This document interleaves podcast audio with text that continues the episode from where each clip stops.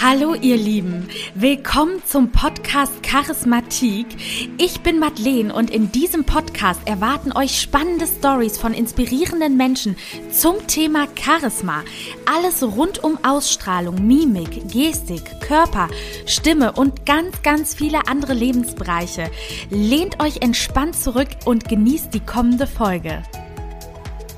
Hallo liebe Claudia, erst einmal vielen Dank, dass du heute zu Gast bei mir im Podcast Charismatik dabei bist. Ich freue mich darüber wirklich sehr, denn ich finde, dass du ein perfekter Gast für diesen Podcast bist. dadurch, dass ich, dadurch, dass ich ja immer wieder Themen zum Thema Charisma recherchiere, bin ich auf deinen tollen Blog und vor allem auf deinen charismatischen Artikel gestoßen, der ja auch wirklich groß ist. Und ähm, der nennt sich bei dir starke Ausstrahlung. Was ist das Geheimnis hinter Charisma und Anziehungskraft?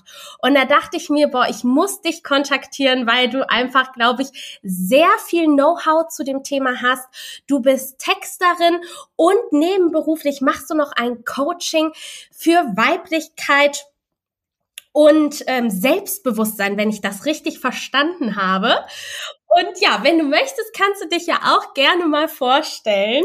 Ja, vielen, vielen Dank. Ich freue mich sehr, dass ich hier äh, Gast sein darf in deinem tollen Podcast. Und ja, genau, mein Name ist Claudia, ich bin 31 Jahre alt, ich bin Mama und ähm, ja, das Thema Ausstrahlung und Charisma beschäftigt mich auch schon ziemlich lange. Ich hatte mal so eine Situation in der Schule, da war ich äh, in der siebten oder achten Klasse und da hat ein Lehrer mich vor der gesammelten Klasse ähm, als graue Maus bezeichnet. Und das hat mich damals als junges Mädchen so getroffen, dass ich irgendwie im Außen scheinbar von ihm als, als graues, kleines Mäuschen wahrgenommen werde, dass ich äh, ja eigentlich daraufhin angefangen habe, auch andere zu beobachten und mich einfach mit dem Thema Außenwirkung und, und wie ja wir selbst auf andere wirken äh, beschäftigt habe. Und ähm, ja, dass das dann irgendwie so zu einem Thema wurde, was mich äh, ja mein Leben lang irgendwie begleitet hat und was ich super spannend finde. Ja, und ich finde gerade auch super spannend, dass du das direkt ansprichst, weil ähm, wenn ich jetzt, sag ich mal, so deine Bilder sehe und auch dein Instagram-Account, würde ich dich ja alles andere als eine graue Maus äh, bezeichnen. Also du hast ja total Modestilbewusstsein, ne? Und äh, manchmal ist es ja so, dass genau diese Punkte im Leben, die, sag ich mal, so eine Wunde treffen, einen ja auch so ein bisschen aufwecken, ne? Und bei mir war es immer das Thema, äh, dass ich eine zu hohe Stimme habe. Und da wurde ich nämlich auch sehr viel, also hatte ich sehr viele Probleme mit in der Schule und auch auf der Arbeit. Und das Thema hast du ja auch tatsächlich in deinem Blog. Und deshalb würde mich mal interessieren, was ist denn so dein erstes Learning, ähm, was du dann gemacht hast, nachdem du diese Erfahrung gemacht hast zum Thema Selbstbewusstsein, woher man sich das als Frau quasi nehmen kann, wenn man das nicht so hat? Ja, also wenn man äh, mal von Ausstrahlung ähm, anfängt, also sich auch mal das Wort anguckt, ja, Ausstrahlung, etwas ausstrahlen, ähm, bedeutet das ja erstmal, dass wenn man etwas ausstrahlen oder aussenden möchte, dass erstmal irgendwie was da sein muss. Ja, also ich kann nichts ausstrahlen, wenn, wenn irgendwie, ich sag mal, etwas leer ist, kann das nicht strahlen. Das heißt, so der, der allererste Tipp oder, oder ja, das allererste, womit ich auch begonnen habe, ist wirklich mal nach innen zu gucken. Ja, also dass ähm, ich mich damit beschäftigt habe, okay, wer bin ich eigentlich und äh, was sind vielleicht auch meine Stärken? Und in der Schule zum Beispiel, um jetzt äh, mal äh, äh, da noch einen Moment zu bleiben, war ich auch eher eine stillere Schülerin. Und äh, gerade mit den mündlichen Noten und so äh, kriegt man ja dann eher auch mal eine schlechtere mündliche Note, wenn man einfach vom Typ her in der Schule stiller ist. Und so habe ich das immer äh, so wahrgenommen, dass das total schlecht ist, dass ich vielleicht nicht immer die Erste bin, die irgendwie laut losschreit oder wie auch immer und habe das so für mich als große Schwäche irgendwie abgetan. Und dann, ähm, als ich irgendwann ein paar Jahre später äh, aber mal genauer hingeguckt habe, äh, wer ich bin und was mich auch ausmacht, habe ich letztendlich auch gemerkt, dass es ein Stück weit ja auch eine innere Stärke eigentlich von mir ist, dass ich in mir ruhend bin und dass ich ähm, ähm, ja sehr selbstsicher da auch bin und, und nicht unüberlegt äh, heute dahin springe und morgen dahin, sondern dass ich so eine ja tiefe Ruhe in mir habe. Und das ist jetzt nur ein Beispiel, aber was ich so für mich einfach gemerkt habe, ja, das, das ist ein Teil, was mich und meine Persönlichkeit ausmacht. Und das ist aber nichts, was ich verstecken muss, sondern was so zu mir gehört. Und ich glaube, je äh, ja, sicherer man sich selbst ist, ja, also Selbstbewusstsein kommt ja auch daher, sich seiner selbst bewusst zu sein je sicherer äh, man sich eben mit sich selber ist, desto mehr kann man diese Sicherheit auch ausstrahlen. Und ich glaube, dass auch eine gute Ausstrahlung kommt genau daher, dass man sich selber und seine Persönlichkeit ausstrahlt. Und ähm, das kann man natürlich am besten, wenn man sich selber kennt, wenn man sich annimmt mit seinen Stärken und Schwächen und sich nicht verstellt. Denn das, ähm, ja, also wenn ich irgendwas ausstrahlen wollte, was ich gar nicht bin, dann merkt man gegenüber das. Und je mehr ich also ich selber bin, ähm, desto mehr kann ich auch strahlen und kann dieses, was ich innerlich in mir habe, ausstrahlen. Aber da hast du gerade wirklich was total Wichtiges angesprochen, finde ich, weil das in der Schule mit dem zu ruhig sein, das ist ja wirklich krass, dass man da auch dann direkt so dafür verurteilt wird oder schlechte Noten kassiert, einfach weil man ein stillerer Typ vom Charakter her ist, ne? Und das Witzige ist aber, wenn man ein lauter Typ ist und einer, der viel quatscht, was zum Beispiel ich bin, hat man das andere Problem. Also das war ja auch nicht so gewollt. Und da frage ich mich dann manchmal, ich habe voll oft das Gefühl, dass man selber zwar an sich arbeiten kann und auch ähm, sich dann selber annehmen kann und dadurch auch an Selbstbewusstsein erlangt, aber dass die Menschen um einen herum, aber teilweise trotzdem noch in dieser beschränkten Denkweise sind, sage ich mal vielleicht auch manche Lehrer oder wie auch immer, und dass man daher da dann auch trotzdem gar nicht weiterkommt, auch wenn man sich selber angenommen hat. Weißt du, was ich meine? Also ich glaube, das ist immer ein Prozess natürlich auch, ne? Und das geht natürlich auch nicht von heute auf morgen. Und ich glaube ähm, schon, dass man sich mit der Zeit auch verändert. Zum Beispiel, also ich, ich, ich war früher wirklich einfach noch unheimlich unsicher. Und aber über all die Erfahrungen, die ich gemacht habe und so, äh, würde ich das jetzt nicht mehr über mich sagen. Und habe mich auch, also bin, ja, habe hab mich seit der Schulzeit natürlich, wie wir alle wahrscheinlich enorm verändert. Und aber während man diesen innerlichen Prozess auch macht, äh, muss man, glaube ich, auch dem Umfeld eingestehen, dass es diesen Prozess auch machen darf. Dass es dann auch nicht das Umfeld oder die Menschen um uns herum von heute auf morgen sagen, ach ja, jetzt nehme ich dich so wahr. Ne? Also ich glaube, dass es auch, auch im äußeren Prozess, wie man wahrgenommen wird. Und gut, gerade in der Schule ist natürlich oftmals so, dass man dann natürlich schon irgendwie in gewisse Muster kategorisiert wird. Und da ist es ja schon manchmal wirklich schwierig, dann auch wieder rauszukommen vielleicht dann auch mit einem Lehrerwechsel mal einfacher. ähm, Genau, aber ich, ich glaube, da ähm, das muss einem auch klar sein, dass sowas nicht äh, von heute auf morgen passiert, sondern dass das Stück für Stück äh, in einem Prozess passiert, dass, dass man dann auch anders wahrgenommen wird. Das stimmt. Was würdest du denn sagen, als du diesen, ähm, sag ich mal, Change of, wie nennt man das, Change of your life hattest?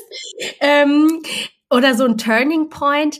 Was würdest du sagen, wie lange hat es gedauert, bis dass du so dann die erste positive Veränderung auch als Feedback gehört hast? Also war das so ein Jahr oder zwei Jahre oder kam das schneller, dass die Leute das gemerkt haben?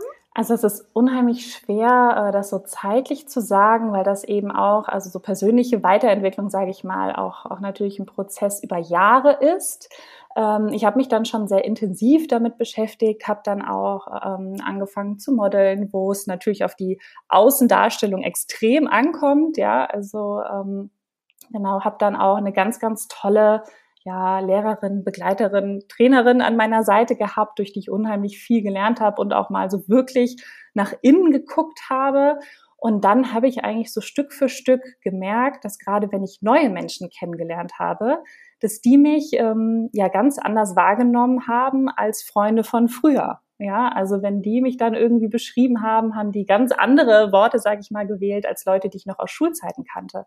Und da habe ich dann so Stück für Stück gemerkt, okay, äh, scheinbar ist meine Außenwirkung tatsächlich anders geworden. Und ich habe aber, also es war nicht so, dass ich irgendwie plötzlich auch einen Tag hatte, wo ich dachte, so, jetzt bin ich anders. Ich bin ja immer noch die gleiche Person. Ich würde nur sagen, dass ich eigentlich mehr ich geworden bin, weil ich mich selber einfach mehr kennengelernt habe und, und ähm, ja, einfach auch mal meine, ich sag mal, Ängste kennengelernt habe und, und so, ja, glaube ich, mehr zu mir geworden bin und so natürlich auch mehr, ähm, ja, authentischer ich bin und authentischer mich selbst auch ausstrahlen kann.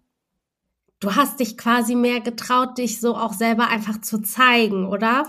Ich glaube, das kam automatisch damit, weil je, also sich, je sicherer man sich über irgendetwas ist, ob das jetzt die eigene Persönlichkeit ist oder irgendwas, über was man äh, berichtet oder so, ne, je sicherer man da ist, je mehr Sicherheit man hat, desto stärker kann man das natürlich rüberbringen. Und dann ist, ist das so ganz automatisch gekommen. Also je, je aufgeräumter ich innerlich war, sage ich mal, desto mehr habe ich im Außen gestrahlt. Ah ja, ich verstehe. Und würdest du sagen, dass das Modeln auch noch mal so einen ganz großen Teil dazu beigetragen hat, dass du mehr Selbstbewusstsein bekommen hast?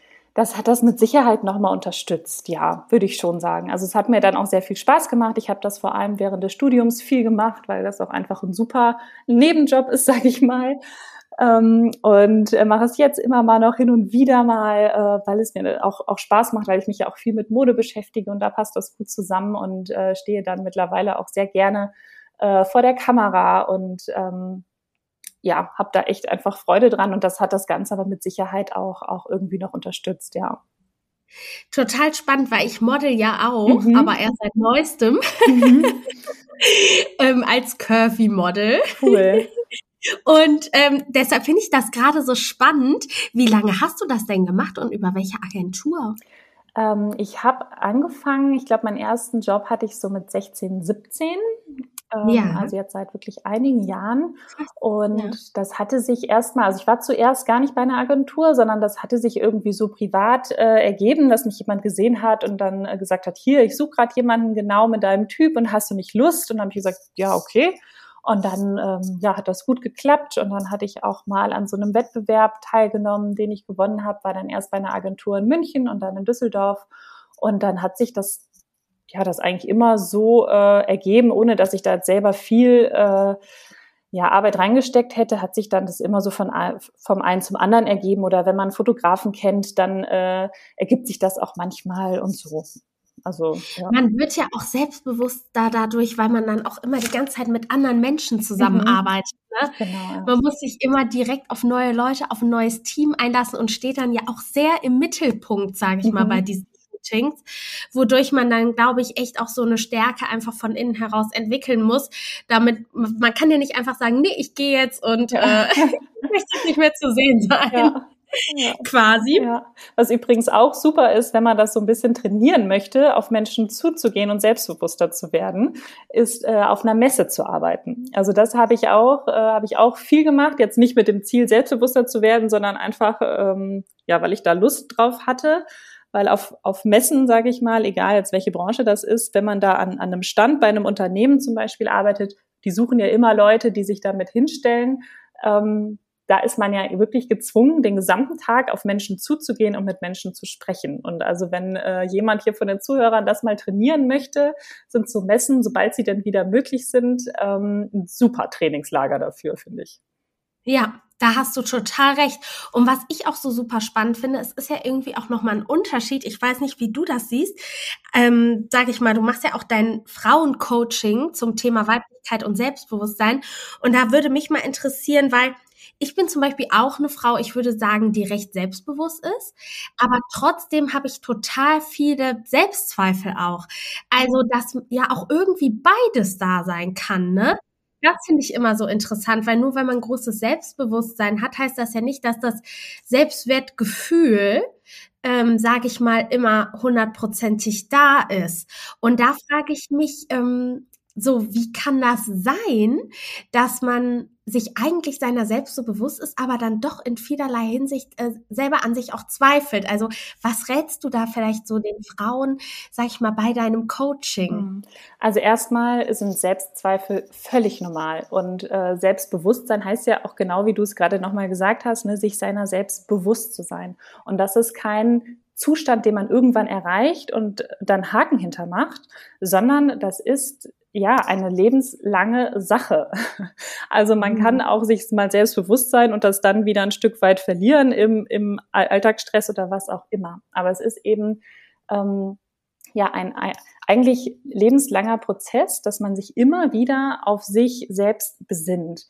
Und auch wenn man Zweifel hat, was völlig normal ist, also ich, ich glaube, jeder Mensch hat mal Selbstzweifel, völlig egal, wie selbstbewusst er ist, dass man aber dann diese Zweifel auch, auch ja, anguckt und annimmt, ja. Also, dass man sich dann vielleicht fragt, okay, was, was ist das jetzt gerade, was mich verunsichert oder, oder was mir Angst macht und das nicht direkt wegschiebt, sondern, sondern das erstmal akzeptiert, ja. Also, wenn man äh, Zweifel hat, ob jetzt beruflich oder privat oder in, in welchem Bereich auch immer, dass, dass man sich das erstmal selbst erlaubt, dass man in, da jetzt unsicher ist. Und dann manchmal, wenn man das, das einfach akzeptiert, in dem Moment wird es direkt schon leichter. Also Dinge, äh, ja, werden oft zu Konflikten, wenn man sie entweder krampfhaft wegschieben will oder krampfhaft irgendwie festhält.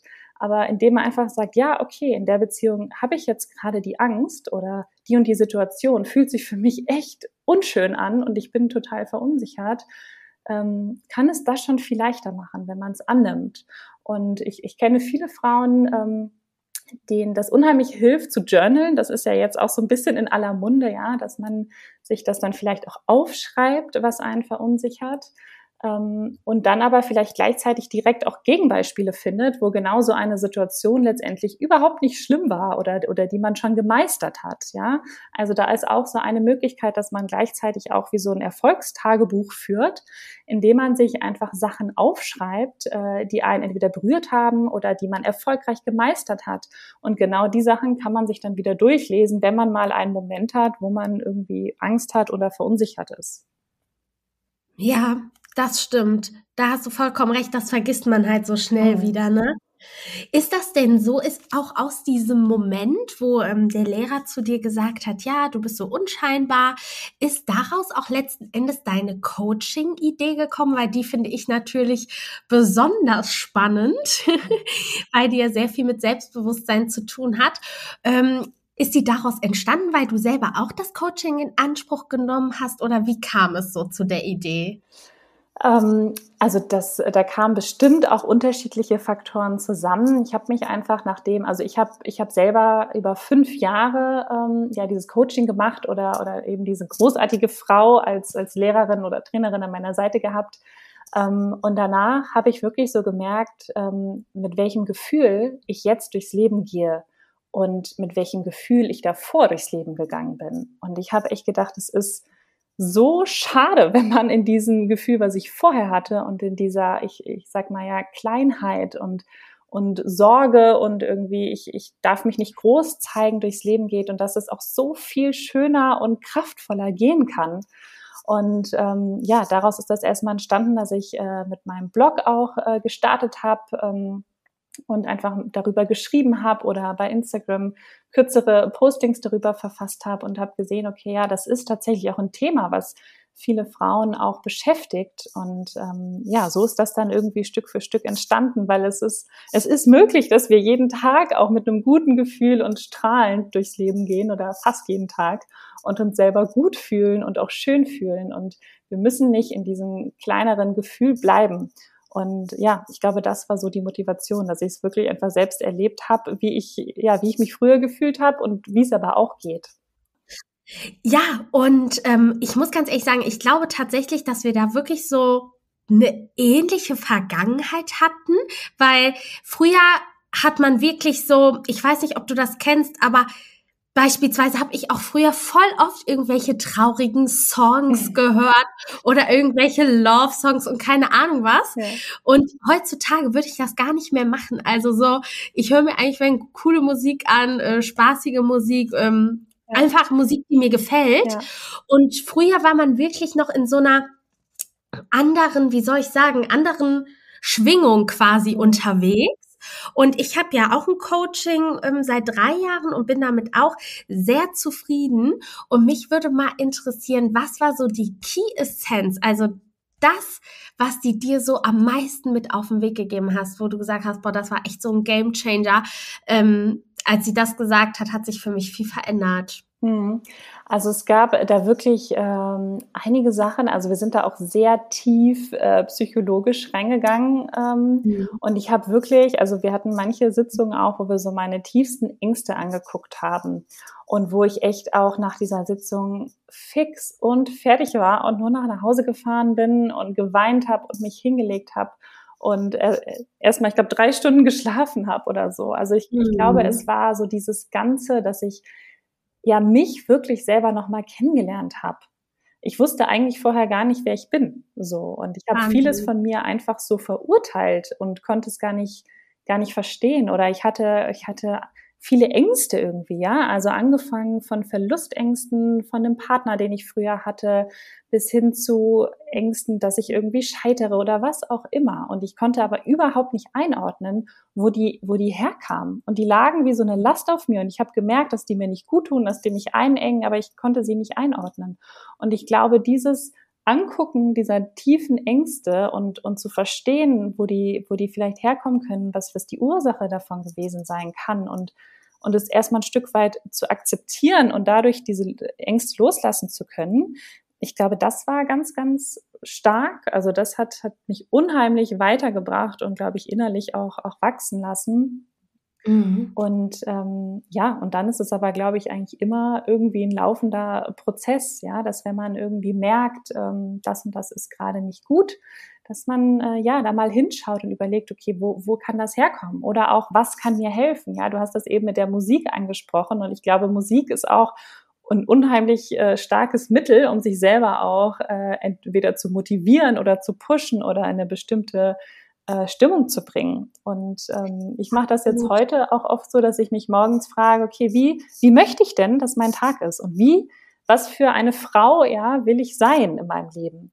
Und ähm, ja, dass ich mir einfach möglichst viele Dinge immer wieder bewusst mache und, und nicht nur mich so dahin leben lasse, sondern äh, ja bewusst lebe. Und ich glaube, dass das kann jeder von uns tun, dass man sich immer wieder fragt, ja, also ne, was für ein Mensch möchte ich sein, was, was für eine Arbeitnehmerin möchte ich sein, was für eine Unternehmerin möchte ich sein, was für eine Mama, Partnerin möchte ich sein und so weiter. Und ich glaube, dass ähm, ja, da liegt ganz viel Kraft drin, äh, die wir selber oder ganz viel Power drin, die wir selber auch in die Hand nehmen können und so auch unser Leben beeinflussen können. Ja, weil ich finde das so spannend. Im Grunde bist du ja dann quasi von, sag ich mal, dem schüchternen ähm, Mädchen dann jetzt total emotional erfüllt zur Unternehmerin, Mama und Partnerin. Du hast ja im Grunde, würde ich sagen, jetzt, also ich würde es jetzt einfach mal so sagen, von dem her, was ich weiß, alles das, was du dir wahrscheinlich gewünscht hast vorher. Ja, kann man schon und, so sagen. Ja, oder? Du bist ja. wahrscheinlich so emotional sehr, sehr glücklich gerade. Bin ich sehr bin ich, ähm, also kann ich jetzt heute und aktuell wirklich aus vollstem Herzen sagen, natürlich liegen da aber auch viele Steine hinter mir. Also ich habe auch Beziehungen hinter mir, wo ich gemerkt habe, dass die mir überhaupt nicht gut getan haben mhm. und äh, wo es mir aber trotzdem schwer gefallen ist, mich davon zu lösen. Ich habe es Gott sei Dank irgendwann geschafft, aber auch das ist einfach manchmal nicht einfach. Und in, in meiner jetzigen Beziehung merke ich eigentlich, wie großartig eine Partnerschaft sein kann und wie bestärkend. Ich hatte früher mal das Gefühl, dass ich mich selber irgendwie ein bisschen kleiner halten muss, als ich bin, dass ich nicht zu groß träumen darf oder wie auch immer, dass ich nicht ganz ich sein kann. Und ähm, ja, jetzt äh, kann ich das und, und ich glaube, das ist auch so mit eins der Dinge, die einen ja wahrscheinlich am meisten im Leben erfüllen können, wenn man merkt, man kann komplett sich selber sein und sich ausleben und äh, darf seinen Träumen äh, nachgehen und, und muss sich nicht irgendwie kleiner machen, als man ist oder als man denkt. Ja, absolut, ähm, weil ganz ehrlich, also mich beschäftigt dieses Thema Beziehung. Ich bin noch nicht an dem Punkt, wo du bist. ich habe noch kein Kind und keinen Partner. Und ich würde sagen, dass ich wahrscheinlich gerade noch so in dieser persönlichkeitsentwickelnden Phase bin, wo du wahrscheinlich auch schon einfach ein paar Schritte weiter bist. Und mich würde mal interessieren, was war so die Reihenfolge, wie die Dinge sich bei dir ergeben haben? Also würdest du sagen, dadurch, dass du erstmal natürlich dich mehr gezeigt hast und dann mehr Selbstsicherheit nach außen hin gezeigt hast und durch das Modeln, dass du selbstbewusster wurdest, dass du dann auch so einen Job gefunden hast, der dir Spaß macht oder kam zuerst der Partner, den du in dein Leben gezogen hast? Also was würdest du sagen, kam so nach und nach in welcher Reihenfolge? Also ich glaube, erstmal, was ganz wichtig ist, ist wirklich das Innere. Und ähm, da habe ich mich Stück für Stück immer gefragt, okay, was will ich und was will ich nicht? Und durch unterschiedliche, ähm, ja, durch, durch einen bestimmten Partner oder durch, durch auch einen Job, der mir nicht so gefallen hat, habe ich immer mehr gemerkt, okay, nee, so stelle ich mir mein Leben eigentlich nicht vor. Und dann äh, war das eigentlich auf unterschiedlichen Ebenen gleichzeitig letztendlich. Je mehr ich mir innerlich sicherer wurde, wie ich mir mein Leben vorstelle, desto mehr hat sich auch im Außen verändert. Und dazu gehören manchmal, ich sag mal, mutige und auch schwere Schritte. Ja, also eine Trennung von einem Partner ist nie einfach äh, bei einem Job zu kündigen ist nie einfach, aber manchmal ist das notwendig. Und ich war mir an, an den Punkten da manchmal so sicher, dass es das nicht ist, was ich will, dass ich äh, ein paar Mal in meinem Leben einfach ins kalte Wasser gesprungen bin, auch nicht wusste, wie es dann weitergeht, aber es gemacht habe. Und in dem Moment, wenn das aber irgendwie zu der inneren Einstellung passt, dann, dann fügt sich das auch. Zumindest hat sich bei mir immer alles gefügt. Und ich bin ja mittlerweile selbstständig und ähm, auch genau, also das ist auch genau das, was zu mir gut passt. Ich habe in verschiedenen ähm, Angestelltenverhältnissen gearbeitet, war Marketing und im Vertrieb, habe da Erfahrungen gesammelt und habe da einfach Stück für Stück gemerkt, nee, das, das passt nicht zu mir und meiner Persönlichkeit und ich brauche diese Freiheit, ja. Also Freiheit ist bei mir ganz, ganz hohes Gut, ist, ist, ist für mich ein Wert, der bei mir über dem Wert Sicherheit steht. Und so habe ich mir das dann Stück für Stück zusammengeholt in mein Leben, sage ich mal. Aber das ging auch, auch natürlich nur, als ich auch innerlich so weit war. Ja, also man muss dann innerlich auch bereit sein und das ähm, ja, also die, den Mut auch haben und das Selbstbewusstsein haben, dass man weiß, okay, ne, das, das möchte ich wirklich und dafür bin ich dann vielleicht auch bereit, andere Sachen loszulassen. Und genauso war es auch mit einem Partner, ja. Also mit meinem vorherigen äh, Partner habe ich irgendwann immer mehr gemerkt, okay, das passt nicht. Und, und je sicherer ich, ich mir dann aber in meinem Inneren war, was ich will, dann habe ich auch relativ schnell meinen, ja, meinen jetzigen Lebensgefährten angezogen und ähm, ja, führe jetzt wirklich eine Beziehung, die so ist, wie ich mir das vorher genau überlegt und vorgestellt habe, dass das so optimal wäre. Aber ich glaube, um, das nochmal kurz zusammenzufassen, dass die innere Arbeit, dass man sich überlegt, okay, wer bin ich und was will ich? Ja, also was will ich wirklich in den verschiedenen Bereichen in meinem Leben, ähm, dass die eigentlich immer zuerst kommen muss. Also meinst du, wenn man quasi selber innerlich noch Unsicherheiten hat, also man muss ja nicht komplett unsicher sein, man hat vielleicht, man sagt jetzt, ähm, pass auf, ich möchte gerne Ärztin werden, aber ich weiß noch nicht in welchem Bereich sage ich jetzt mhm. mal. Und wenn man sich da, sag ich mal, eine ganze Zeit lang unsicher ist, würdest du sagen, solange man oft noch so eine Unsicherheit mit sich trägt, dass sich das dann oft im Außen noch nicht so zeigen kann, wie als wenn man genau weiß, in welche Richtung es gehen soll? Nee, ich glaube, die Unsicherheit ist, ist völlig okay. Also wenn man äh, weiß, in welche Richtung es, es äh, gehen soll und, und, und dass man weiß, okay, ich, ja, ich möchte Ärztin werden, ja. Und selbst wenn man noch nicht weiß, wie, aber ich, ich, ich glaube, wenn man diese Sicherheit hat, ja, ich möchte Ärztin werden, ja, no matter what, und das, das ist meins, dann, äh, dann geht man da seinen Weg. Und natürlich hat man jetzt äh, bei dem Beispiel Ärztin oft die Hürden, ja, dass man einen bestimmten NC braucht, dass man äh, die passende Uni finden muss, wo man dann genommen wird und so weiter.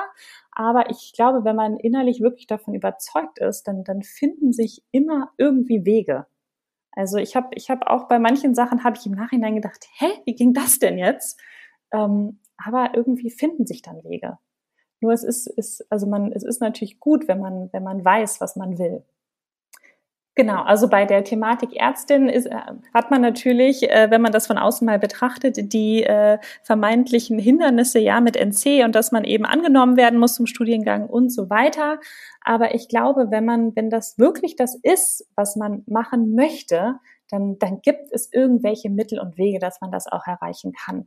Und da braucht man auch nicht die hundertprozentige Sicherheit zu haben, dass man genau weiß, okay, den Bereich und Praxis oder Klinik oder Forschung oder wie auch immer, sondern äh, da reicht, ähm, ja, da reicht diese Himmelsrichtung, sag ich mal, äh, in, in die man gehen möchte, dass man auch losgehen kann. Also das, das muss nicht bis ins kleinste Detail geplant sein, aber es ist gut, zumindest diesen ja, Nordstern, die Himmelsrichtung zu haben, in die man sich bewegen möchte.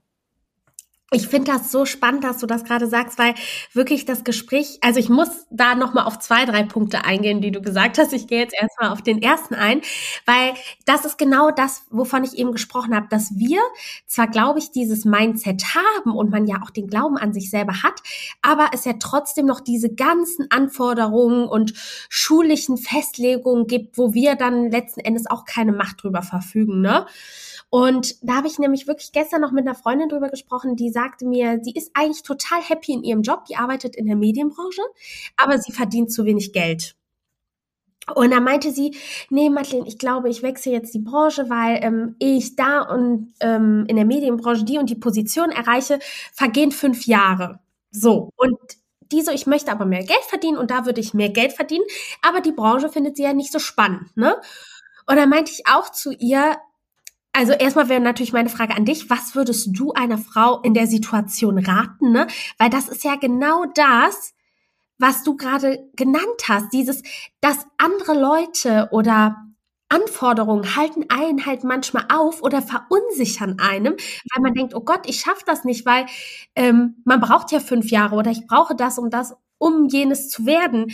Wie, wie würdest du sagen, kann man da trotzdem mit einem Selbstbewusstsein rangehen und daran glauben, dass das funktionieren wird? Mhm. Also erstmal würde ich dahinter fragen, wer äh, sagt denn genau, dass es fünf Jahre braucht, um das ähm, zu erreichen? Also es gibt so viele Möglichkeiten heutzutage, äh, Karrieren zu gestalten. Ja, wenn man sich mal anguckt, ja, diese ganzen Berufszweig, Blogger und Influencer, den gab es vor, ich glaube, zehn Jahren oder so gab es das noch überhaupt nicht. Und mhm. plötzlich mhm. gibt es da Menschen, die im Jahr mehrere Millionen verdienen, ja, mit etwas, wovon vor zehn Jahren noch niemand im geringsten gerechnet hätte. Das heißt, Dinge ändern sich und nur weil, weil wir vielleicht denken, okay, aber ja, das, das ist doch, das, das passiert ja um mich herum gar nicht und so, ja, heißt das doch noch lange nicht, dass das nicht geht. Also es ist so viel mehr möglich, als wir glauben und ich glaube, dass wir uns alle von ganz, ganz vielen limitierenden Glaubenssätzen befreien dürfen. Jetzt ganz äh, praktisch, äh, um, um bei dem Beispiel zu bleiben, würde ich ähm, an, an Ihrer Stelle mal alle Möglichkeiten aufschreiben, die es gibt in Ihrer Branche, die ihr ja gefällt, mehr Geld zu verdienen. Und, und mal angefangen, dass sie sich vielleicht mit, mit Menschen unterhält, die in der Branche schon viel weiter sind als sie und, und die fragt, okay, wie habt ihr das gemacht? Ja, und, und manchmal erreicht man Dinge auch innerhalb von einem Jahr, die manche in fünf Jahren erreichen. Oder dass sie wirklich das Gespräch auch mit ihrem Vorgesetzten oder ihrer Vorgesetzten sucht und, und direkt sagt, ja, ich, ich, ich möchte mehr verdienen und ich bin engagiert, was kann ich tun? Ja, und das nicht ausschließt, sondern die Frage, okay, was kann ich tun, um mehr Geld zu verdienen? Ähm, und dann da auch der Austausch eben wirklich mit Menschen, die das schon erreicht haben, was man wollen, ist unheimlich viel wert. Und ich glaube auch gerade beim Thema Geld und Gehalt dürfen wir Frauen sowieso viel mutiger werden.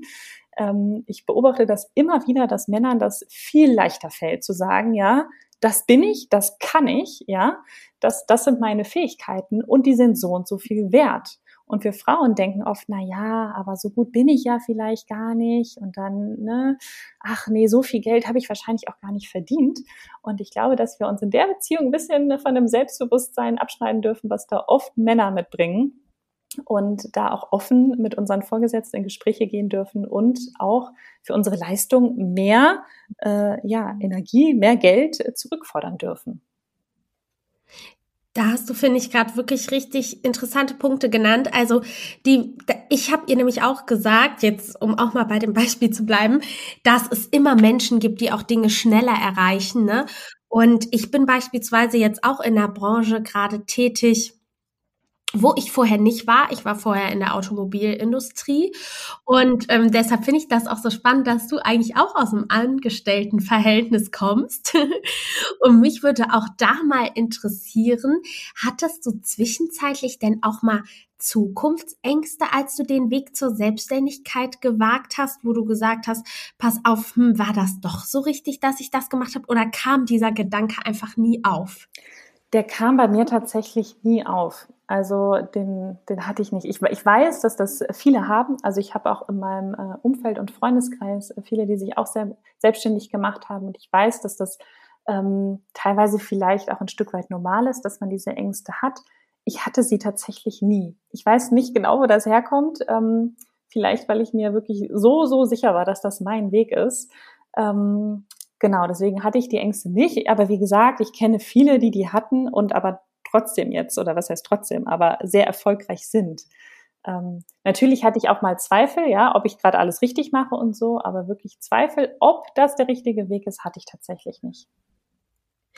Würdest du denn sagen, hast du auch mal so, sag ich mal, dann nochmal so einen Rückschlag einstecken müssen oder ging das dann relativ schnell, dass du auch davon leben konntest, von der Selbstständigkeit?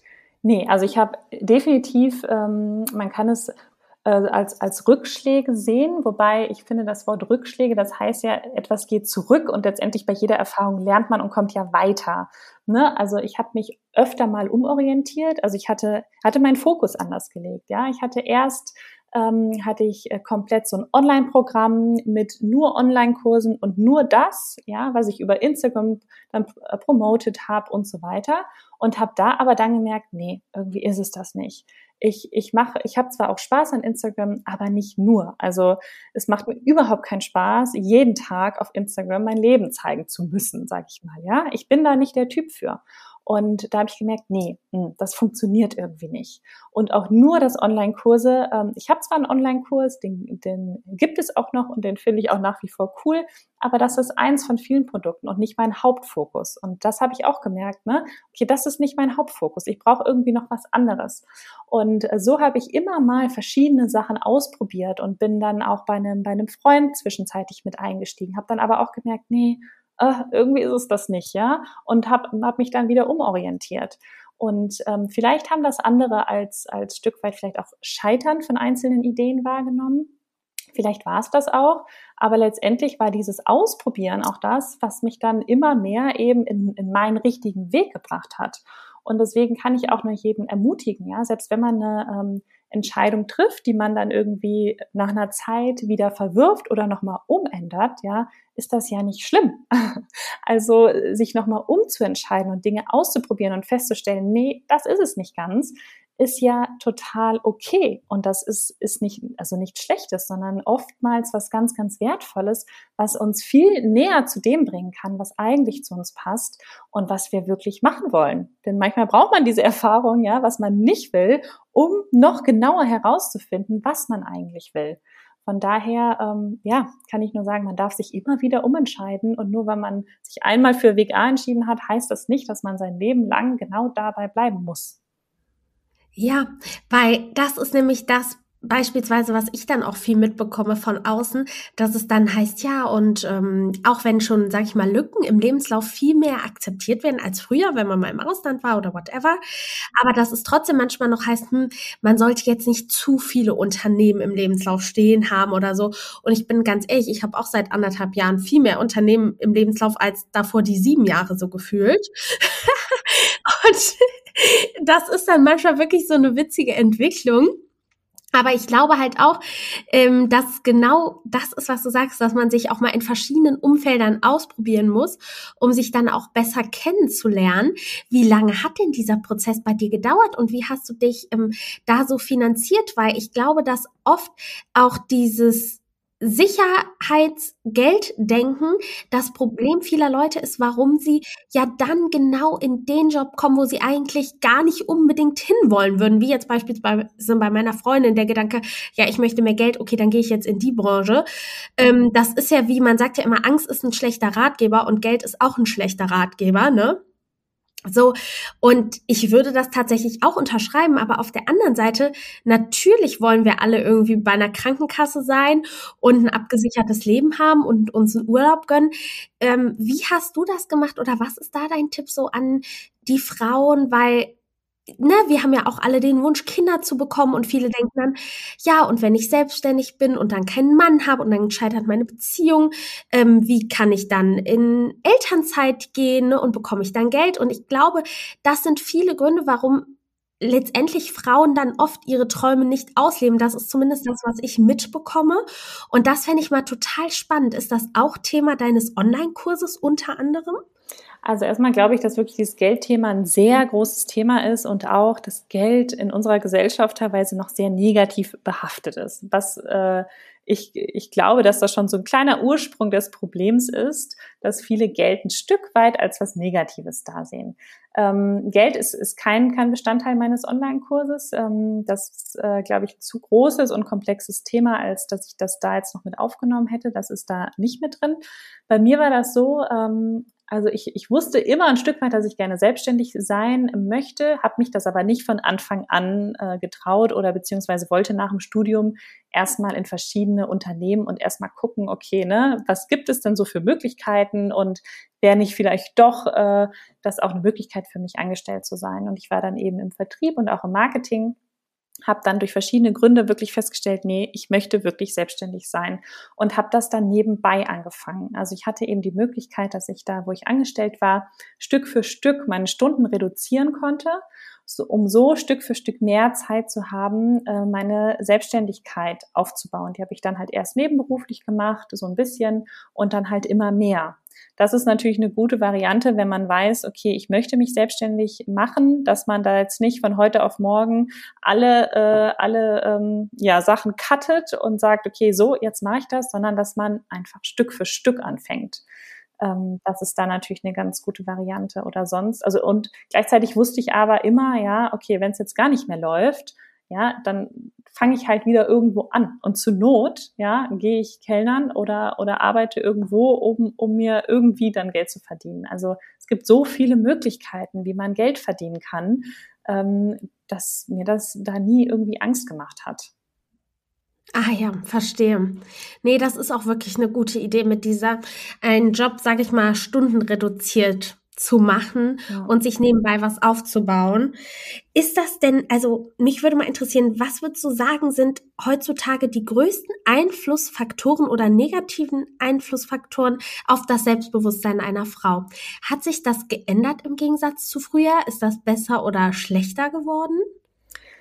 Also ich glaube, es gibt ähm, schon deutlich mehr Einflüsse von außen ähm, mit Sicherheit auch gerade für jüngere Mädels sind natürlich die ganzen äh, ja, Social-Media-Plattformen, glaube ich, nicht nur positiv und nicht nur Inspiration, sondern natürlich auch stark beeinflussend, wenn man da nur, ich sag mal, perfekte Menschen, perfekte Frauen sieht, die scheinbar das perfekte Leben führen und perfekt aussehen. Ja, äh, da dann natürlich auch die Frage, was ist denn perfekt? Aber da kommen natürlich unheimlich viele Einflüsse von außen auf uns zu. Und wir sehen natürlich bei Social Media auch immer nur das Beste von, vom Besten. Ja, also niemand zeigt sich da äh, irgendwie mit ungewaschenen Haaren äh, ungeduscht, unfrisiert, mit Pickel im Gesicht und im Schlabberlook mit der Pizza auf dem Sofa, ja. So zeigt sich niemand.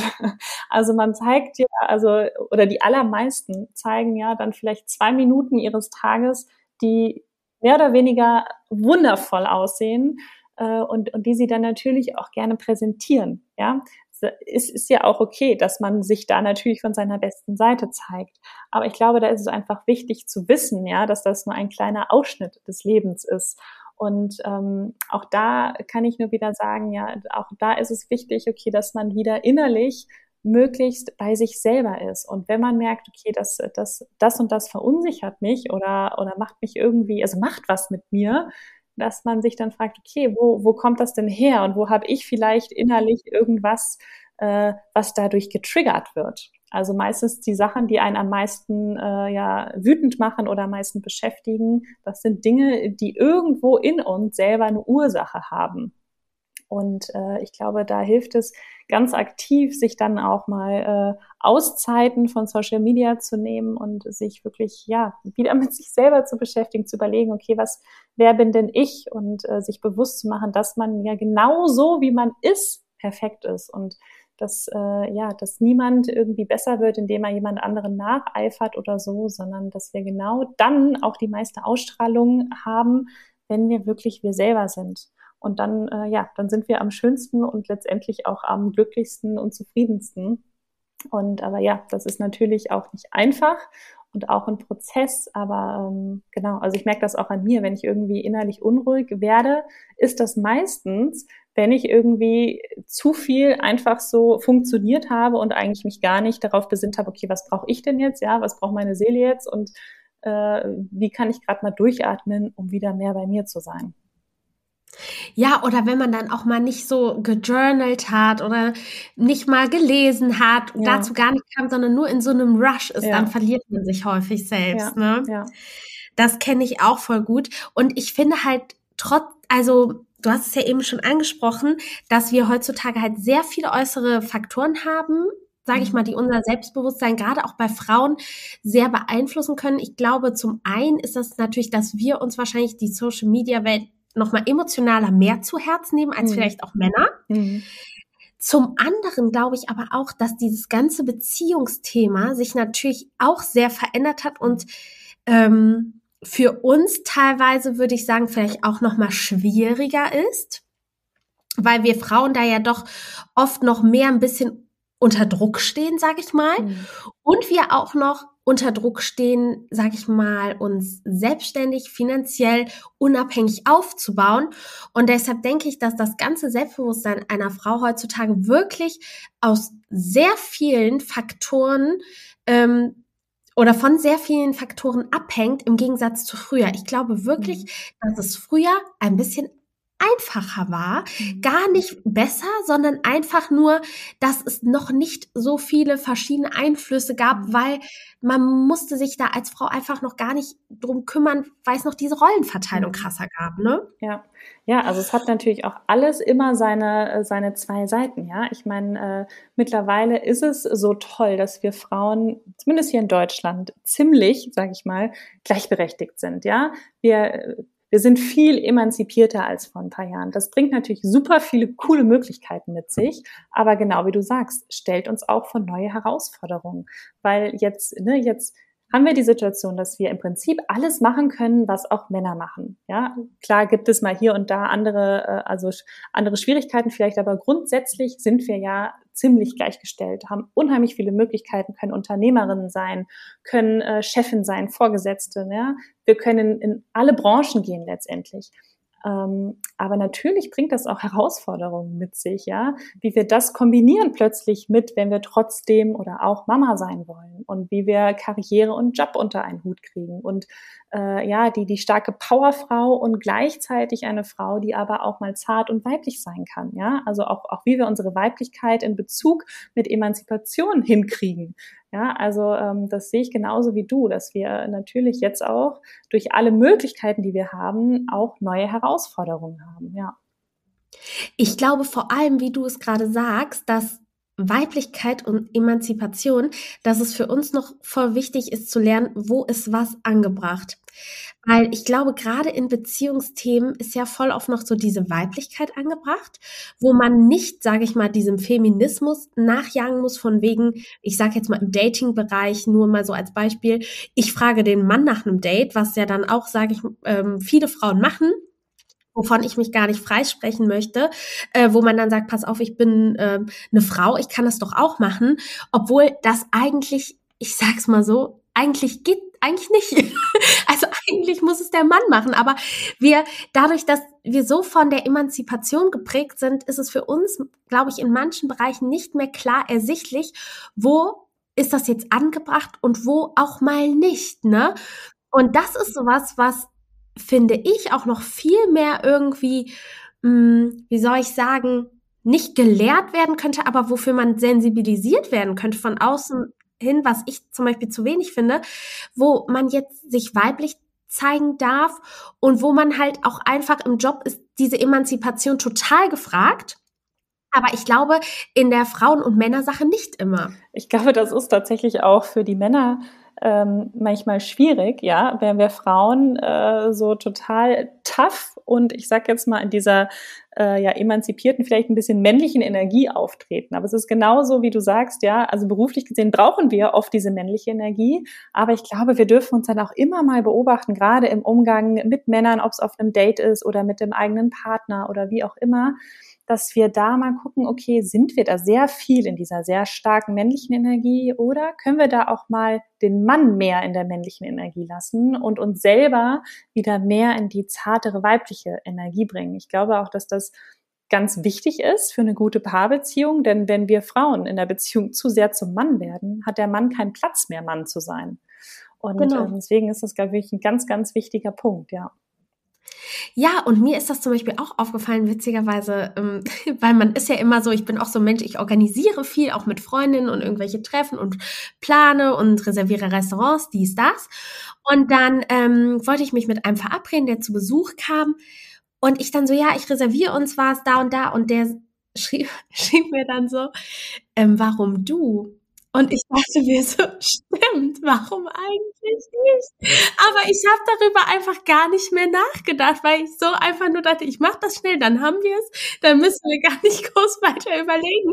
Und das ist halt manchmal so dieses Schlimme, was so verloren geht. Ähm, Beispielsweise bei mir ist auch mein Vater verstorben und ich merke das halt auch ganz krass, ähm, dass ich dadurch noch mehr in diese Energie gerutscht bin, weil ähm, ich automatisch für meine Mutter extremer Ansprechpartner für alles geworden bin und ähm, ihr da auch so total viel helfe und es ist wirklich, finde ich, also ich weiß nicht, ob es auch Thema in deinem Kurs ist, aber ich finde das total spannend, dieses wann habe ich diese männliche Energie und wann diese weibliche Energie?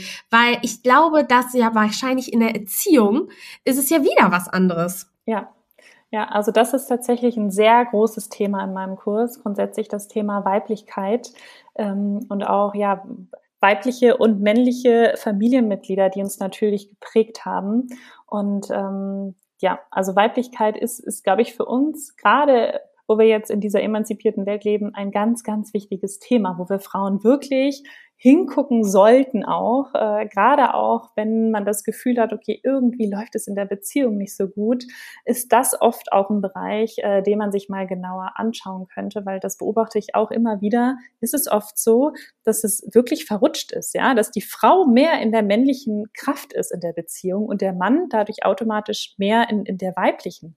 Und ähm, ich meine, das kann natürlich auch irgendwie funktionieren, aber eigentlich ist es, ist es verschoben, wenn es so ist.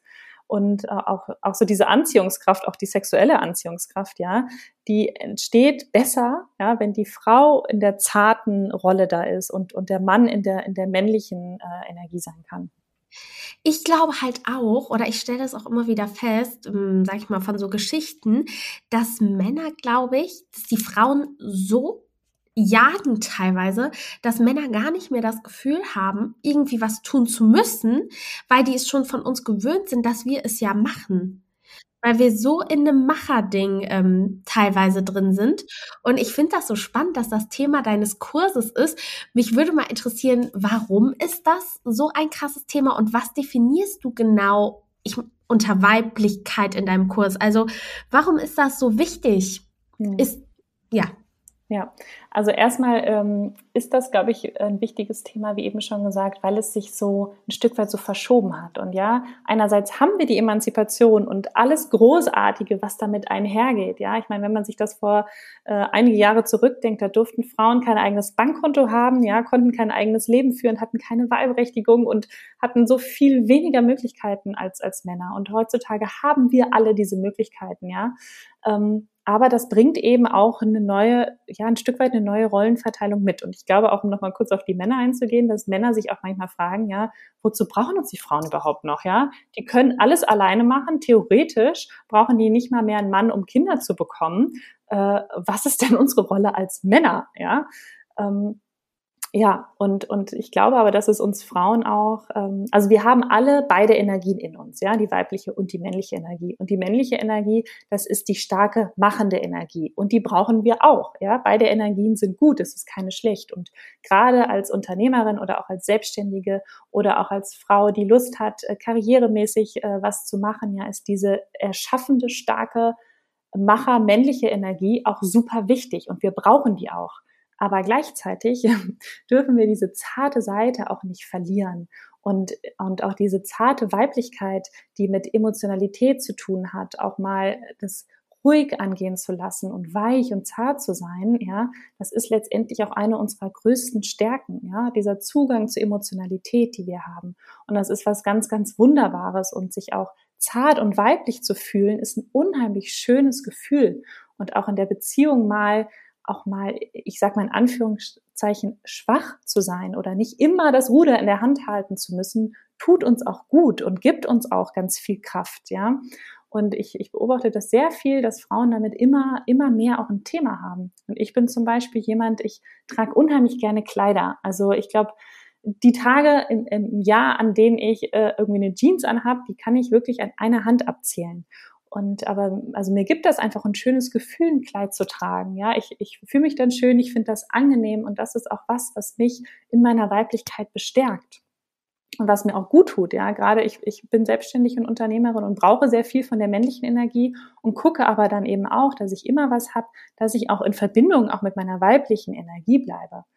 Und ähm, ja, das ist auch was, was äh, mir gut tut und was ich auch bei vielen Frauen erlebe, die dann sich auch mal wieder was Schönes anziehen, vorm Spiegel stehen und sagen, oh wow, ich fühle mich heute mal wieder schön, was denen auch nochmal ein ganz anderes Selbstbewusstsein gibt und dadurch eine andere Ausstrahlung und auch ein ganz anderes Auftreten.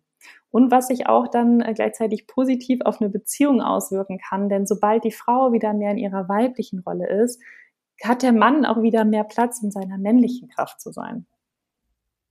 Ich finde das gerade so spannend, was du gesagt hast, weil mein Thema ist ja auch ähm, Charisma, ne? Mhm. Und ich finde das gerade einen total interessanten Punkt. Würdest du sagen, dass die Verteilung der männlichen und weiblichen Energie in einer balancierten Haltung, sage ich jetzt mal, das Charisma nach außen hin beeinflusst? Würde ich schon sagen. Also man, man braucht, äh, wie ich gerade gesagt habe, mal mehr von der einen und mal mehr von der anderen, je nachdem, äh, in welcher Situation man ist. Wenn ich aber jetzt plötzlich nur noch in der männlichen Energie bin und gar nicht mehr dieses zarte und weibliche habe, lässt mich das auch anders, also was anderes ausstrahlen und natürlich auch ein bisschen härter und, und vielleicht auch in der Beziehung irgendwie dann stärker und, und äh, ja, irgendwie männlicher in dieser Ausstrahlung sein. Ähm, hingegen, ich, ich weiß nicht, viele Frauen kennen das vielleicht auch, ja, wenn sie sich irgendwie vielleicht für ein schönes Fest oder eine Veranstaltung schön machen, vielleicht hohe Schuhe anziehen oder irgendwie was tragen, äh, worin sie sich wirklich richtig schön fühlen, macht das was mit der Ausstrahlung. Ja, und wenn man das gar nicht macht, ist das einfach, ja, total schade. Letztendlich fehlt dann mhm. was, wenn man, mhm. ich sag mal, nur in dieser anderen Macherenergie ist. Und ähm, indem man da in, in, in Balance bleibt und dann auch weiß, okay, ne, in meinem Arbeitstag weiß ich, da brauche ich diese Macherenergie und gehe da rein. Und aber abends, vielleicht wenn ich zu Hause bin oder wenn ich mich mit einem Mann treffe oder wie auch immer, dann, dann kann ich auch mal wieder in die andere Energie gehen. Und ähm, ja, das, das macht definitiv was mit der Ausstrahlung. Ja, und ich finde auch, ich glaube, wir sind ja, sage ich mal, alles so eine Generation, die auch allein durch Instagram die Mode sage ich mal, sehr mitbekommt. Das heißt, wir können uns auch günstig, ob wir jetzt Geld haben oder nicht Geld haben, wir können, haben immer die Möglichkeit, uns schön zu kleiden, ob jetzt mit H&M oder mit ähm, irgendwelchen Markenklamotten. Aber ich glaube, dass ganz viele Frauen, würde ich jetzt mal behaupten, ähm, vielleicht auch ein bisschen aus der älteren Generation Generation habe ich festgestellt, die tragen ja teilweise noch ähm, Jeans mit Tracking-Sandalen, sage ich jetzt mal. Und sind dann, wenn sie Mama sind, sehen sie auch aus wie eine Mama. Und das finde ich halt total spannend. Und das würde mich auch mal interessieren, ob das so Thema deines Kurses ist, weil ich glaube, dass das in unserer Generation nicht mehr ganz so vertreten ist, aber dass das tatsächlich bei denen, die vielleicht so, weiß ich nicht, 10, 15, 20 Jahre älter sind, doch noch viele so haben, dass das Selbstwertgefühl mit dem Mama-Sein in der Ausstrahlung abnimmt. Weil man dann doch irgendwie, man hört das ja, ach, ich bin nur zu Hause. Oder wie wenn du einen Hund hast, ja, wofür soll ich mich noch schick anziehen? Der Hund springt mich eh die ganze Zeit an. Ähm, meine Designerklamotten brauche ich gar nicht mehr aus dem Schrank holen. Da kenne ich auch ähm, Leute. Und es ist ja, also es ist ja auch wirklich so, wenn du ein Kind hast oder wenn du einen Hund hast, dass du dich dann vielleicht anders kleidest. Und was rätst du da den Frauen? Weil ich kann mir schon vorstellen, wenn du den ganzen Tag Hausfrau bist und irgendwie den Haushalt machst, dass du dir denkst, warum sollte ich mich jetzt schön machen? Ne? So mhm. ist eh gleich versaut. Ja, ja, also es geht ja auch nicht darum, dass man äh, jeden Tag perfekt wie aus dem Ei gepellt rumlaufen muss. Ne? Es geht vielmehr darum, dass man sich selber wohlfühlt. Und es machen tatsächlich sehr viele Frauen meinen Kurs, die, ich sag mal, 40 oder 45 plus sind. Hätte ich erst gar nicht gedacht, aber tatsächlich, ich würde sagen, 60 ähm, Prozent meiner Kursteilnehmerinnen sind über 40. Ähm, und da ist tatsächlich oft das Thema, dass sie dann dadurch, dass sie Mama geworden sind oder ähm, einen Alltag haben, der eben ja stressig ist oder wie auch immer, da so reingerutscht sind, sie äh, da überhaupt keine Zeit sich mehr für genommen haben. Und äh, genau, meine Stilberatung, ähm, also Teil des Kurses ist eben Stilberatung, setzt eben nicht im Außen an und sagt, okay, du bist der und der Figurtyp und der und der Farbtyp, also trag das, sondern es geht darum, ähm, einen Kleidungsstil zu finden, der wirklich zur Persönlichkeit passt und in dem man sich wohlfühlt. Und ähm, auch wenn man ein kleines Kind zu Hause hat, ich bin ja selber Mama, ich kenne ja auch die Thematik, ähm, also heißt es, wie gesagt, nicht, dass man immer perfekt gestylt sein muss, aber es macht auch was mit einem, selbst wenn man nur zu Hause ist, ob man ein, ein dreckiges, vielleicht kaputtes, ausgeleiertes, altes Shirt anhat oder ob man äh, was anhat, wo man sich selber gut fühlt. Und ähm, also ich glaube, bei dem persönlichen Kleidungsstil geht es viel mehr darum, eine, so eine persönliche Lieblingsgarderobe zu haben mit Kleidungsstücken, wo man weiß, ja, da fühle ich mich drin wohl, als als irgendwie alle neuesten Trends zu haben. Und ähm, klar, wenn man weiß, okay, ich bin heute nur zu Hause, kann man natürlich auch mal was Gemütliches anziehen, aber auch da gibt's ja Unterschiede, ja. Also ziehe ich da äh, die alte, löchrige, ähm, komplett ausgeformte Joggerhose an, ja, in der ich auf gar keinen Fall auch nur vom Postboten gesehen werden möchte. Oder ziehe ich vielleicht, ich sag mal, eine Yoga-Pants an, wo ich mich selber noch ganz gut fühle. Ja, also ähm, mir geht's dabei viel mehr um dieses innere Gefühl, dass man eben lernt, okay, in welchen Kleidungsstücken fühle ich mich wohl und äh, fühle ich mich auch irgendwie schön. Und, und wenn man dann vielleicht einmal die Woche ein Kleid anzieht, was einem dann schon totalen Selbstbewusstseinskick gibt und an den anderen Tagen eher gemütlicher oder praktischer unterwegs ist, das wäre völlig okay. Aber wie gesagt, auch da gibt es natürlich Unterschiede. Ich kann auch praktische Kleidung tragen, in der ich mich aber gleichzeitig noch irgendwie schön fühle und nicht so komplett verloddert. Mhm. Und wie findest du, kann man diese Falle so umgehen?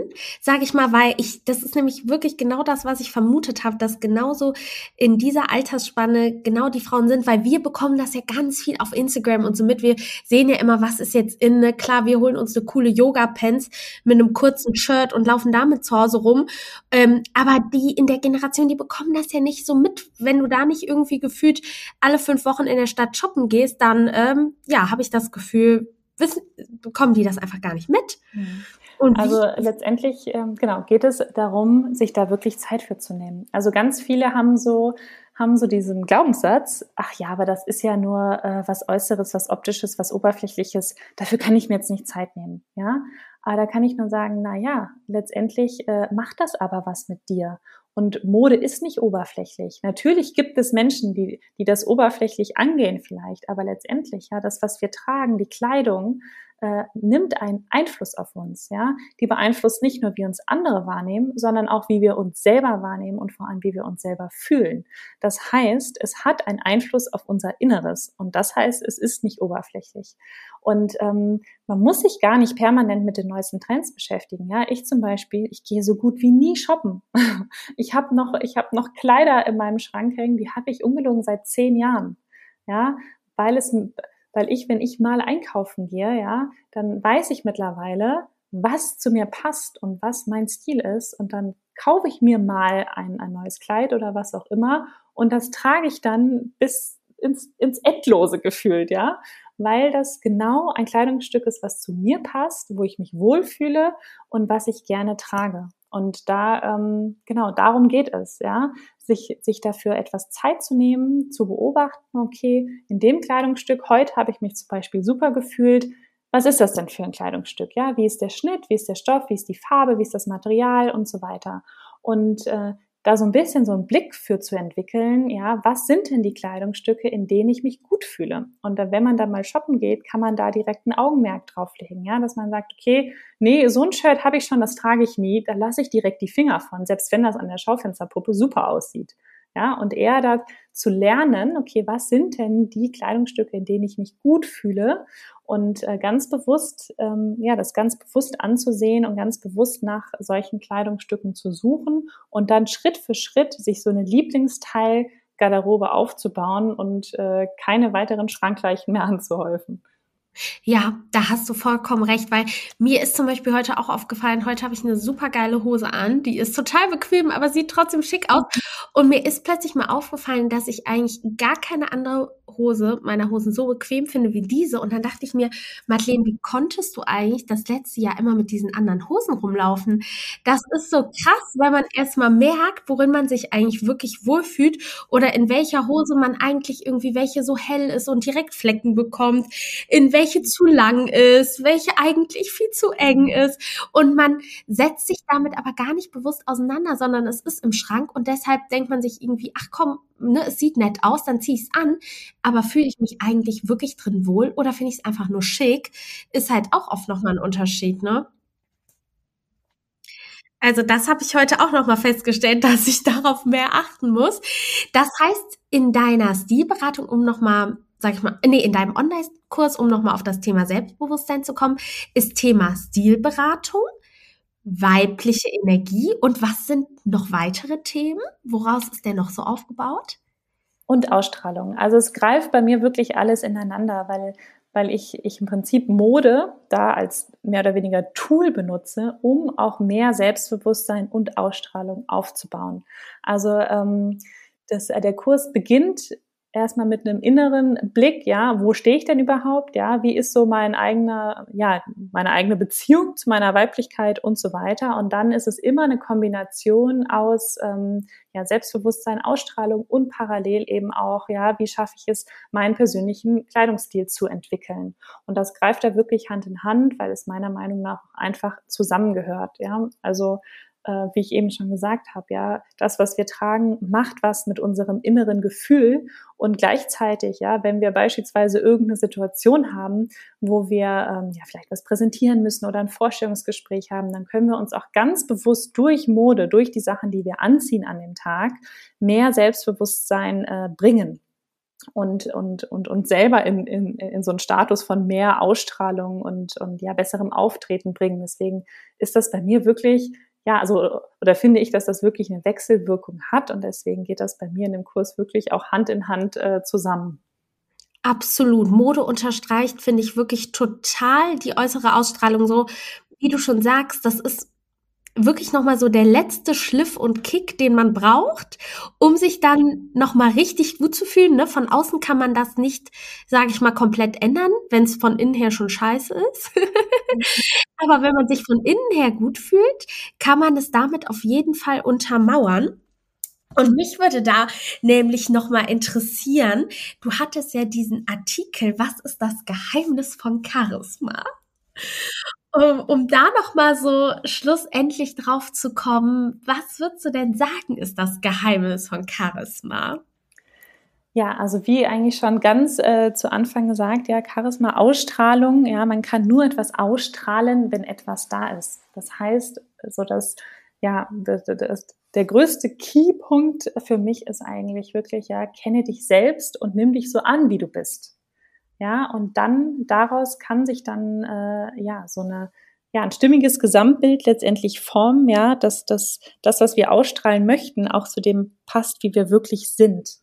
Ja, und dann in meinem Artikel hatte ich dann auch noch ähm, unterschiedliche Punkte, ja, zum Beispiel auch, dass wenn wir irgendwo sind und uns mit jemandem unterhalten, ja, dass wir auch in dem Moment voll und ganz da sind, also dass man präsent ist, ja, das merkt unser Gegenüber auch und das macht auch was mit der Ausstrahlung, ja, also wenn du dich mit jemandem unterhältst und parallel im Kopf an was völlig anderes denkst, ja, merkt das die Person.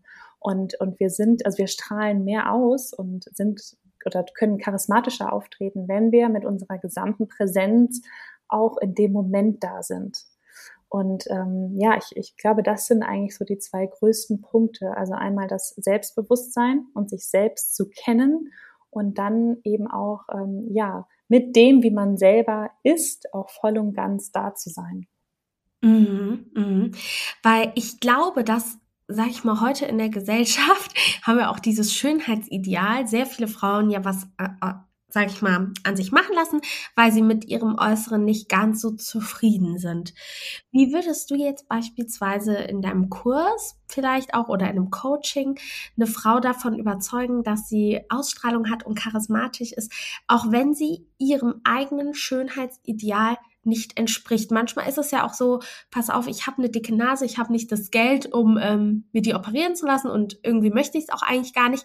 Und man kommt niemals in so eine wirkliche Selbstakzeptanz. Oder ich habe dünne Haare und wenn ich mir Extensions machen würde, sieht man's und irgendwie bin ich darüber so unglücklich. Es gibt ja da, glaube ich, total viele Schönheitsdinge, die auch gerade Frauen dann sehr schnell so negativ beeinflussen Hast du da so einen Tipp für diese Frauen, wenn die da Selbstunsicherheiten haben? Mhm. Also erstmal ist das total spannend, so mit diesen Schönheitsidealen. Ich weiß nicht, ob du das kennst, aber es gibt ja so, ähm, ja, gab so ein Photoshop-Experiment, das quasi ein Foto von einer Frau wurde in verschiedenen Ländern ähm, an ja, Photoshop-Experten oder Fotografen gegeben und, und die sollten sie schöner machen.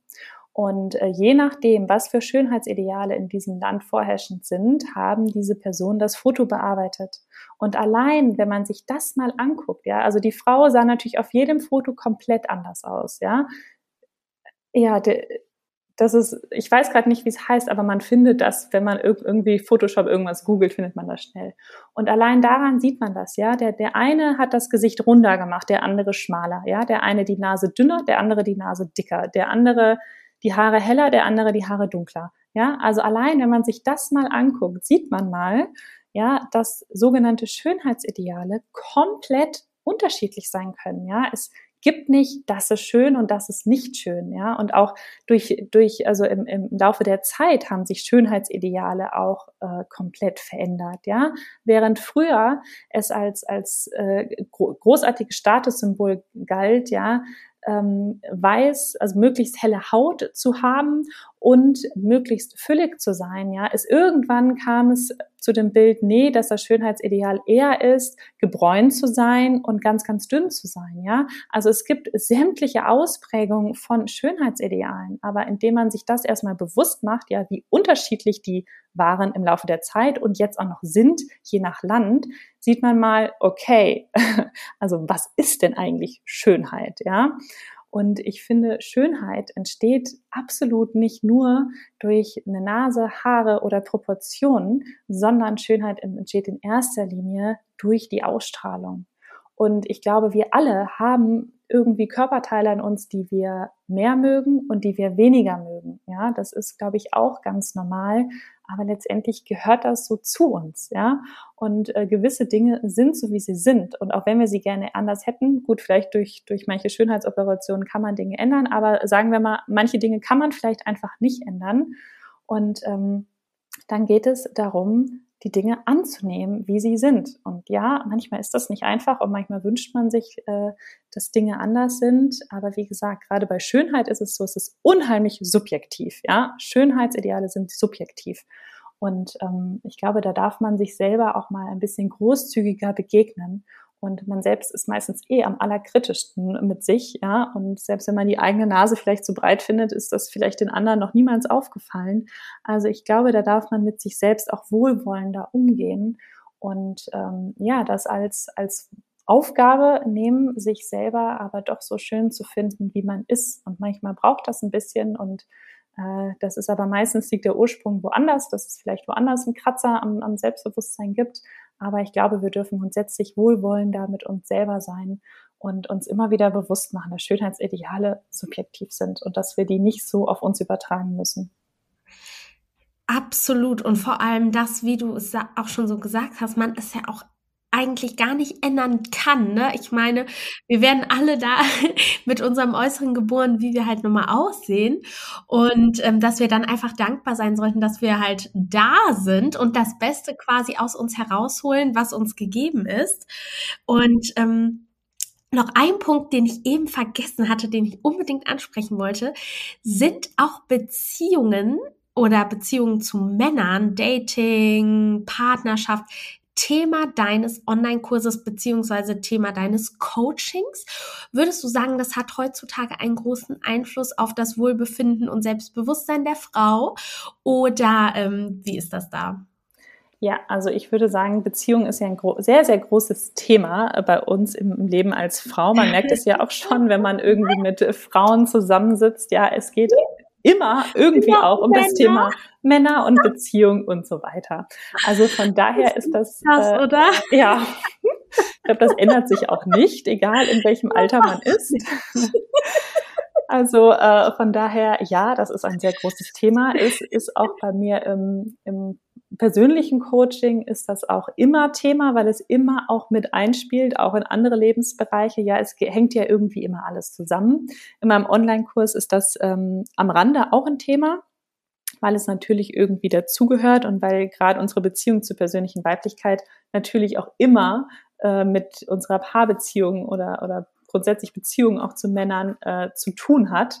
Und äh, von, ja, also es ist definitiv ein großes Thema. Äh, man sieht das ja, jede Frau sieht das ja, wie schon gesagt, auch in ihrem Freundeskreis immer. Es ist immer Thema und es äh, beeinflusst uns natürlich auch, ja. Also wir Frauen sind von Natur aus soziale Wesen, ja. Wir haben uns schon früher, vor vielen, vielen Jahren, haben wir uns schon um, um die Familiengefüge gekümmert waren früher natürlich auch deutlich abhängiger vom Mann als jetzt, aber dieses Gefühl, dieses ähm, ja, Gefühl, dass wir äh, Familienmenschen sind, dass uns soziale Bindung wichtig ist, ist natürlich irgendwie nach wie vor in uns.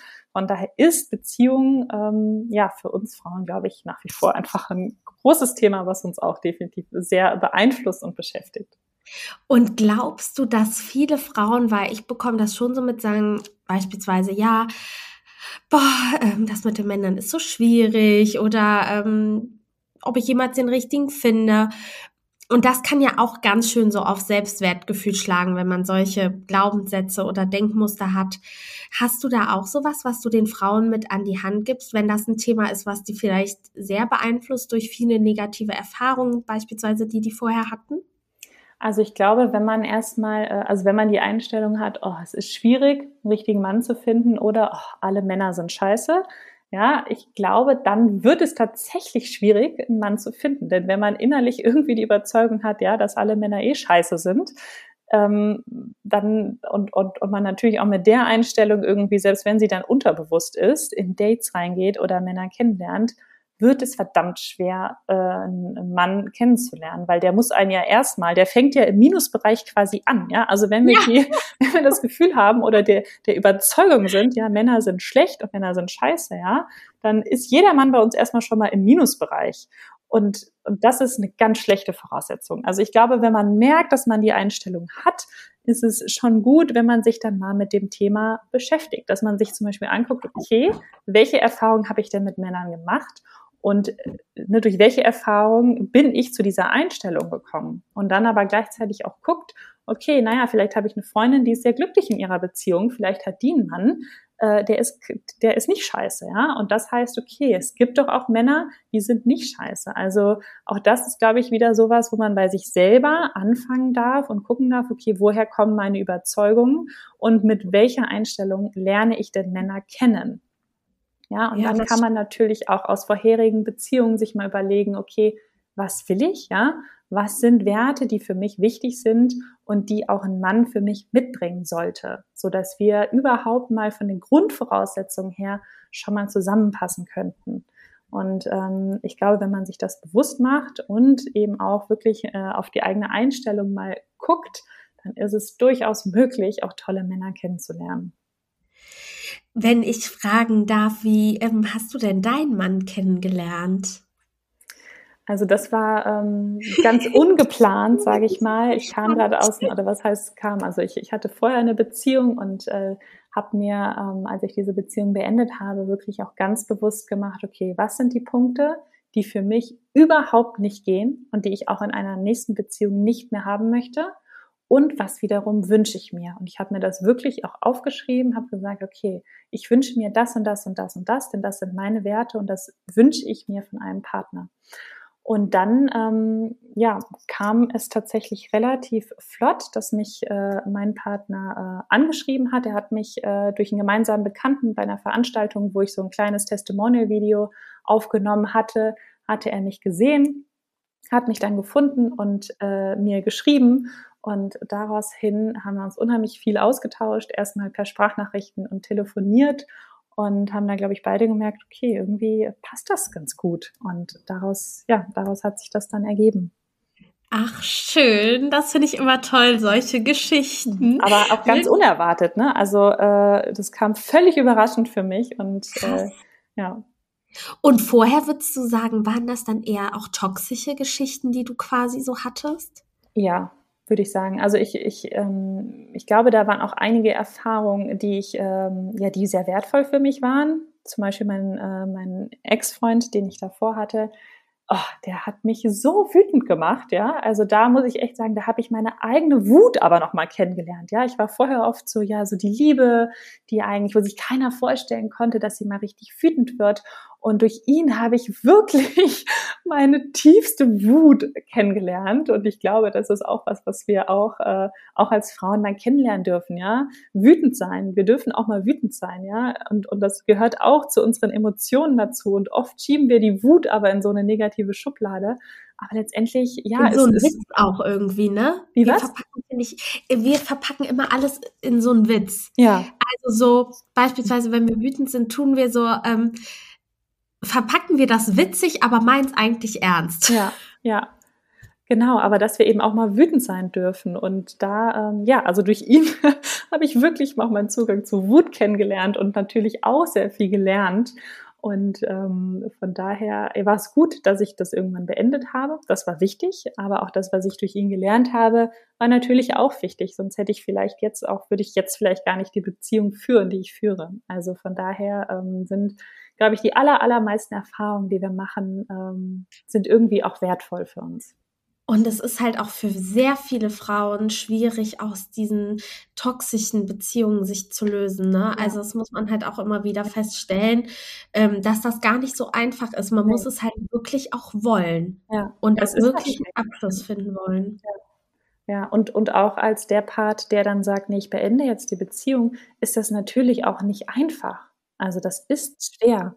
Trennung ist immer unheimlich schwer und traurig, aber manchmal ist, ist äh, der einfachste Weg nicht immer der richtige. Manchmal muss man sich erstmal für den schwereren Weg entscheiden, sodass es danach umso schöner und leichter werden kann. Ich glaube, sobald man mit diesem Thema Persönlichkeitsentwicklung anfängt und da dann auch so immer weiter reinkommt, es einem auch leichter fällt, sich zu trennen, weil man versteht, in welchem Drama man sich eigentlich befindet und dass das nicht normal ist. ne? Man nimmt es nur häufig, weil man es so gewöhnt ist, als normal wahr. Richtig spannend. Nee, ich danke dir, dass du mir hier heute so viele Tipps gegeben hast, beziehungsweise unseren Zuhörern, dass du so viel erzählt hast, auch von deinem Online-Kurs und zum Thema weibliche Energie und dass sehr viel von innen kommt. Also ich fand unser Gespräch total bereichernd und ähm, auch wirklich richtig, richtig interessant. Und deshalb würde ich sagen, ganz zum Abschluss fällt mir nur noch eine Frage ein, die ich eigentlich schon die ganze Zeit stellen wollte. Hast du eigentlich dazu einen Coach, also ähm, nochmal ein Training gemacht oder hast du das so, diese Selbstständigkeit einfach wirklich dann einfach irgendwann umgesetzt, ohne jetzt irgendwelche Zertifikate, Coachings, ohne irgendwelche Abschlüsse nochmal gemacht? Genau, ich habe also Sprachwissenschaft mit BWL kombiniert studiert hatte so ein bisschen BWL-Background dadurch. Ähm, aber nee, sonst habe ich das einfach so gemacht. Und ähm, genau. Mhm. Ich hoffe, dir hat es auch ein bisschen Spaß gemacht. Total. Ich danke dir sehr. Ähm, total cooles Gespräch. Ihr Lieben, ich hoffe, ihr hattet ganz viel Spaß beim Zuhören dieser Folge und konntet für euch noch einen Mehrwert daraus mitnehmen. Hinterlasst mir sehr gerne Feedback und Bewertungen oder schreibt mir eine E-Mail bei Fragen und Anregungen. Ich hoffe natürlich bis zum nächsten Mal und sage bis bald.